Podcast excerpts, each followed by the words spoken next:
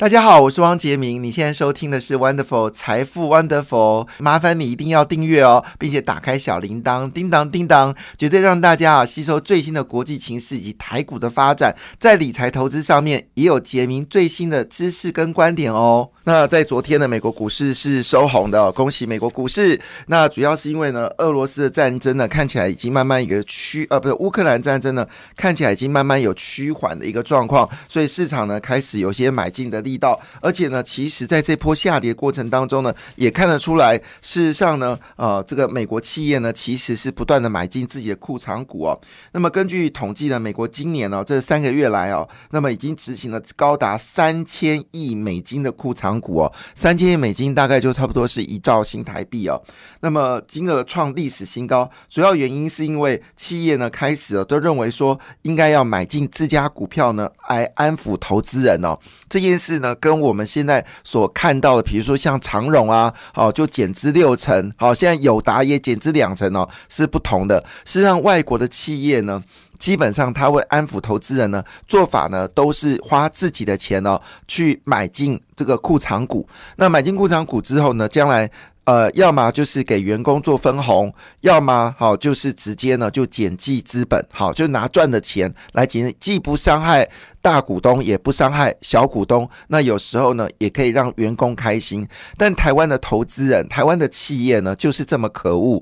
好，他做的事情呢，他就不用所谓的回收库藏股方式来做减记的动作，他就直接减资。那事实上，友达减资也还好了，因为它股价呢大概在二十几块，所以呢，投资人付出的代价不高了哈，因为毕竟呃你的股价是二十块嘛哈，那呃所以减资一块呢拿回来等于是就是减资十块钱拿回来，假设减资十块钱拿回来是五块钱，大股东拿回来是十块钱，差别在这里。如果今天呃减资减资十块钱，股价是二十块的话呢，那就是一般的投资投资人，如果你是十二十三块买的，恭喜你没差。但是如果你是二十块买的人呢，等于是大股东拿回十块钱，你拿回五块钱。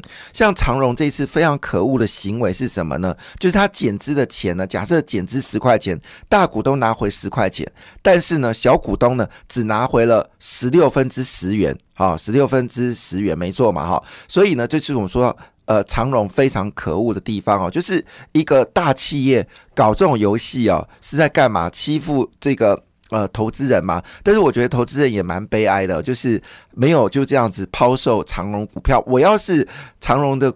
股东啊，我小股东啊，我亏钱也给他们抛掉。好，你会不会涨是你家的事情哦。像这种恶质的企业哦，其实是应该被谴责的。其实另外一家公司叫国巨，国巨呢陆区已经被减资了八成哦。那也是啊，它也不是回收库存股然后减记，它是直接就把你减记掉。哎，那个夸张哎，等于是如果减记十块钱，大股东拿回十块钱，但是呢，这个股民呢是拿回三百分之十元。这一差差了多少钱？差了三十倍，所以我是觉得台湾的这些企业，其实你这些做所谓的减资，而不是用所谓收回库藏股在减记的动作呢，我认为是没有良心，可恶至极啊！但是尤其是越高价的股票呢，你越做这种事情哦，其实是伤害股民的心啦。但是我们其实台湾人是非常宽容的，对于这种所谓的用。这种所谓的减资方式呢，其实暗自是大股东得利这种方式哦，因为大股东的这个十块钱是一毛钱都不用缴税，好一毛钱，所以他们很习惯了用所谓减资方式，其实是其实大股东口袋麦克麦克。好，就是他们十块钱投资的麦克麦克，那多年配息下来的时候，他可能成本只剩三块钱了，反而倒赚。好，就是因为过去不断的配息嘛，它成本是十块钱发行的嘛，那不断的配息，配息完之后呢，他可能成本只剩下也许只有三块五块，所以呢，他拿回十块钱，当然开心啊。但是小股东就哭哭了，因为你拿回来是三十分之十，除非你公司真的很惨。哦，必须要减资，那个是另当别论。哈，减资再增资，那是另当别论。但是如果你赚这么多钱，你还用市价减资，好，那就是一个令人觉得很可恶的事情啊。不过我要说的重点不在这里，我要重点事情是，美国企业呢总共回收了三千亿美元的库藏股。那我们刚刚解释哦，这些主要原因是因为企业呢最近发现他们获利其实是非常好的，但是股价呢似乎有往下走低的一个格局，就是因为市场的关系。那加上呢可能未来成长性不够高，所以呢他们用库藏股回收的方式。减低它的持股，好，那减低我们市场的流通。那减低市场流通的时候，如果成长幅度不那么高的话，依旧可以稳定股价。好，可以稳进股价，所以这是为什么美国他们习惯用库藏股哦。一方面让投资人觉得，哎，我没有受伤害；第二件呢，稳定市场的流通。那么第三个，当然，如果成长趋反的时候，股价也不会有大幅的一个下跌哦。那这是我们说的这些外资做法，相对于像是长荣啦，像是国巨啊。好，其实我说真的，像这样情况下，我是建议所有投资人。都应该把长荣跟国巨哦当做巨网户，因为他没事干呢，就给你抛出，突然发现给你减资，好，那一减资你就损失，你用这么大的钱去跟大股东拼，好，再说一件，国巨可能基本上过去每一年配息配股下来的时候，可能大股东成本只有三四块钱，然后呢，他用十块钱跟你减资，可是你买的是什么四百块，所以他是用三块钱跟你减资成本，啊，你是用三百块减资，然后他中间还可以节税。好，那你当然你也可以节税，但那个没有感觉，因为你资本上就损失股权就损失这么多了。但大股东会跟你说啊，减资完之后，股价会根据新的股本来计算新的价格啊，谁知道以后价格会是多少？的我的股票就是贬的比较少，所以换个角度来说，我是这么认为。好，就是真的好，看起来外国人的股票市场为什么那么稳定啊？那本土的股票为什么呢这么不稳定？其实投资人本身呢，应该也要负担一点责任。像国巨啊，跟长荣行啊。我基本上看到新闻，我是连看都不想看，好，因为我觉得这种企业老板呢，真的是太过分了，赚这么多钱，然后呢用减资的方式，而不是回收库藏股再减记，好，这个其实是那用你知道用回收股来减记，你知道为什么他不愿意？用库藏股来减记呢？因为大股东持持有比较多的股权，所以呢，如果拿公司的钱呢去从市场买进股票，用市价买进股票的话呢，等于它的配息呢会减少。而大股东呢，基本上握有比较多的息嘛，所以呢，换个角度，他当然不愿意损失他所得到的利息，所以他就来玩减资。所以这就是我们说的这些大股东可恶的地方。我真的希望哦，就是长荣的这个二二二。二弟、三弟、四弟们哦，联合起来哦，把中国华给处理掉。我觉得这是一件很重要的事情，就是直接把中国处理掉了。像这种没情没义的大股东哦，我们觉得实际上是没有必要存活在这个公司里面。那人家是用两百多块买你公司，然后你的成本可能只有 maybe 五六块钱，然后你用减资六成的方式，然后每天买进这种经济跟中国时报、呃工商时报替你来申冤哦。我觉得事实上是真的不可取了。我是这么良心的建议。好，另外一部分呢，就是在商品出口国里面呢，好，现在最好就是拉丁美洲了哦。那么中东跟拉丁美洲呢，在这一波的涨幅相当惊人。我记得我在呃三周前的时候，就是战争发生的时候，就建议大家买拉丁美洲哦。那现在拉丁美洲已经成为全球最当红炸子鸡哦。那么主要高盛表示哦，拉丁美洲大宗商品出口国还包括沙特阿拉伯，还有阿拉伯联合大公国及奈及利亚。都成为现在投资者的一个标的物哦。那因为现在农这个呃，就是我们说的这个原料价格上涨，饲料价格上涨，使得这个今年的，就是我们说的整个呃农农育牧的价格会上涨。但是因为这个拉丁美洲本身也出产小麦跟玉米，所以它的农粮的问题不是问题。那因为用这个农粮来饲养它的这些牛啊、猪啊，所以价格相当有竞争力哦。所以拉丁美洲呢，最近股价呢也开始哦有明显的走高。当然，大家比较关心的事情呢，还是在台股部分哦。那么今天呢，经济日报呢，呃，工商时报列出了台股八大理由下跌哦。但是我先提醒大家，外资呢在空单部分呢已经减码了，外资在空单。部分已经解码，投信呢在昨天呢大量买进股票，所以昨天呢是开低走高，虽然还是跌了一百五十点，但线形相当漂亮哦。那啊，主要的影响还是来自中国，因为这次我觉得昨天很可恶，是因台股大跌，就中国股市没什么跌哦。明明正央是中国，真的是令人觉得生气。生气，生气，哈哈啊！忘记了哈，那个昨天的美国股市呢，这个非半指数呢上涨零点六二个百分点，纳斯达克上涨一点三一个百分点了。那标准五百跟道琼都上涨，那么标准五百上涨零点七一，那么这个道琼呢上涨零点二七啊。那中国股市呢，我刚才讲了，上海中的指数竟然给我上涨啊，真的很可恶啊！但深圳呢只是大跌了一点零二个百分点了。欧洲股市呢涨跌互见啊，德国股市上涨零点七八个百分点，法国。上涨零点五四个百分点，英国呢则是小跌了零点。点一四个百分点呢。亚洲股市呢普遍上涨，印度呢上涨零点四零个百分点，俄罗斯股票呢跌幅缩窄到只跌了零点七九个百分点哦。好，那回到就是台股部分，那大家比较在乎的是，到底台股的方式是如何呢？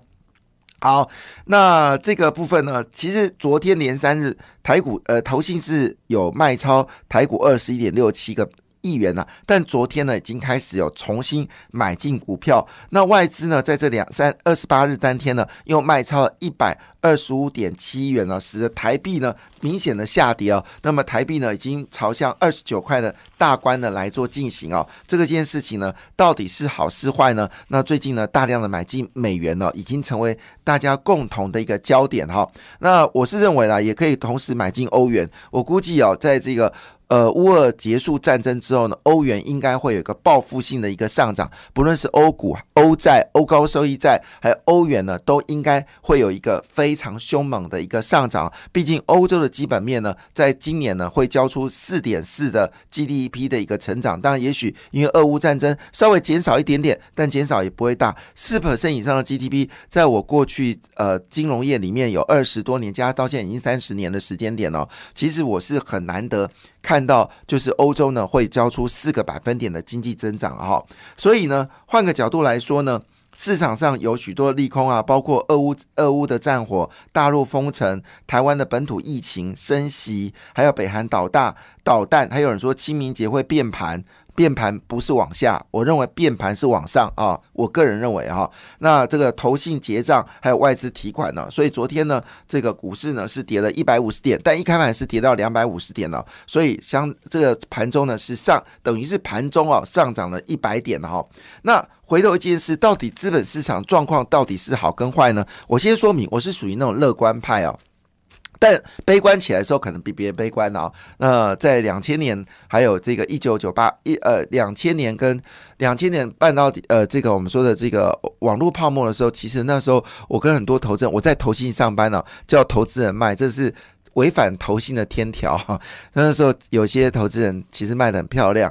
那在这个就是二零八金融海啸的时候呢，也是建议大家啊一定要快出快进啊，就是赶快出掉，那赶快进场啊。那回头我们来看一下这个比特币，因为比特币的指标性很高，昨天比特币呢创了三个月的新高，主要投资人恢复信心。那比特币之前最高的曾经到就是。呃，将近有六万块美金嘛，哈，那现在呢，最低的时候呢，曾经一度跌到了大概三万八千块美金一股哦，诶，一元，好，那现在呢，一块比特币呢，已经回升到四千七百块钱哦，美金哦，那么一块呃这个比特币哦，那这也都意味着呢，其实市场没有那么悲观哦，那五月份的这个原油期货呢，重挫了五个百分点哦，那么是。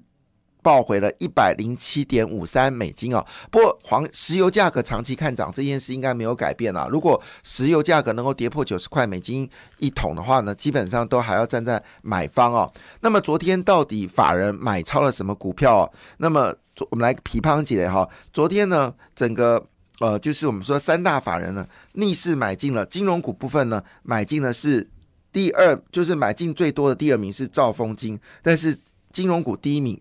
是兆丰金哦，第二名是台气银。那么台气银从九块钱已经涨到之前最高是十三块啊，现在是十二块九五。这一波最厉害是玉山金哦，玉山金呢，我从之前看哦，大概从十三块。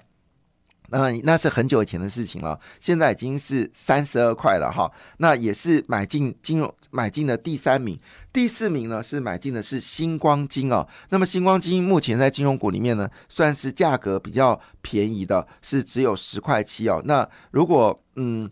呃，法人持续的做买超的话，或许有机会。最高之前是三十块，那十块到十十三块，那就是三十 percent 哦，其实非常的了不起啊！哈，好，那这是有关金融股部分。那么在电子股部分里面哦，非常特别的事情是，呃，联电跟智源呢是买进最大的呃这个呃电子股哦。那么这个联电呢有一则新闻哦，念给大家听哦。那么这个新闻呢是非常正面的哦，就是呢联电的业绩呢一直红到明年哈，联电的业绩一直红到明年哦，他们现在订单呢二十八纳米呢已经满到明年了，那包括苹果、三星、OPPO、vivo 他们都这个加速规格升级啊，那特别是在 OLED 面板的 IC 跟 WiFi 六的晶片呢，大幅的增加，都是用二十八纳米哦，二十八纳米呢来做这个操作。那么联电也发表了看法，就是今年的营收呢会增加超过两成哦。那未来三年扩产的这个产能呢，都已经被包下来了，都已经被包下来了。那么联电呢看好今年的五 G，还有车用跟人工智慧哦，全球趋势呢看起来是越来越明显哦。所以呢，联电呢是说它未来三年哦新增的产能都已经被包下来了。那么联电的这个 IC 的这个 IP 的厂商呢，就智源嘛哈，所以智源呢。啊，昨天呢就被这个呃，就是买超的第一名应该是资源没错哈。好，另外呢，在这个其他股票呢，还关心到就是长荣行哦，对不起，有个档股票忘记了，开发金哦，开发金也是最近三大法人做买超的第，在金融股部分是第第三名哦。金融股份买超第一名是兆丰金，第二名是台气银，第三名是开发金，第四名是玉山金，第五名是星光金哦。那么总共。呃，法人买超箱挺的股票一二三四五六七八九十十一十二，总共有十四档股票被买超。好，另外一部分呢是大雅，也是被买超的股票。大雅是电线电缆哦，也是所谓的重机的。